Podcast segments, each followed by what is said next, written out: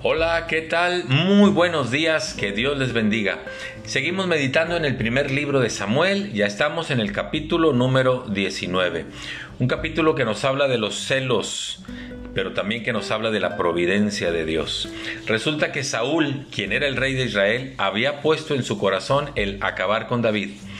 Porque David era el popular, David era el victorioso, David era el que aclamaba a la gente y Saúl tuvo celos de él y dijo, voy a acabar con él. Pero Dios tenía otros planes. Dice el primer versículo que habló Saúl a Jonatán y a sus siervos y les dijo, tenemos que matar a David a como de lugar.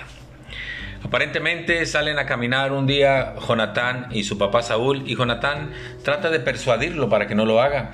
Dice el versículo 4, no peque el rey contra su siervo David porque ninguna cosa ha cometido contra ti, porque sus obras han sido muy buenas para contigo. Y aparentemente esto tocó el corazón de Saúl y dice el versículo 6, está bien, no lo voy a matar. Pero apenas pasan algunos eventos y dice el versículo 10, y Saúl procuró enclavar a David con la lanza a la pared, pero David se apartó de delante de Saúl. Ese fue el primer intento para matarlo. Dios le dio la gracia a David para que no sucediera. Eh, luego el versículo 11 dice, Saúl envió luego mensajeros a casa de David para que lo vigilaran y lo mataran por la mañana. Pero ahí la esposa de David le ayudó y no se logró ese intento tampoco. Luego dice el versículo 15, volvió Saúl a enviar mensajeros para que vieran a David, diciendo, tráiganmelo, aunque sea en la cama, pero yo lo voy a matar. Pero tampoco lo pudo lograr. ¿Qué le quiero decir con todo esto? Usted ha escuchado esa frase que dice que el hombre propone, pero Dios dispone. Tiene cierto sentido esas palabras. ¿Por qué? Porque Dios es el que tiene el control de todo lo que sucede en nuestro entorno. Así que no le preocupe lo que dijo el médico.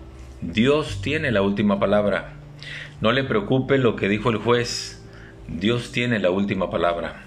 No le preocupe la situación que está pasando, esa situación que le inquieta, que no le permite pegar los ojos en la noche, que no le permite, vamos a decirlo, conciliar el sueño, que le arrebata la paz y que le deja con mucha inquietud. El hombre propone, pero Dios dispone. El hombre Saúl había propuesto matar a David, pero Dios dijo, no, eso, eso no es lo que tú vas a hacer, yo voy a cuidar a mi siervo David. Y así lo hizo el Señor. Así que le invito para que sea cual sea la situación que usted esté pasando, hayan dictaminado, hayan sentenciado, haya sucedido lo que hayan dicho, la última palabra la tiene Dios. Descanse en lo que Dios puede hacer. Muchas gracias, que Dios le bendiga.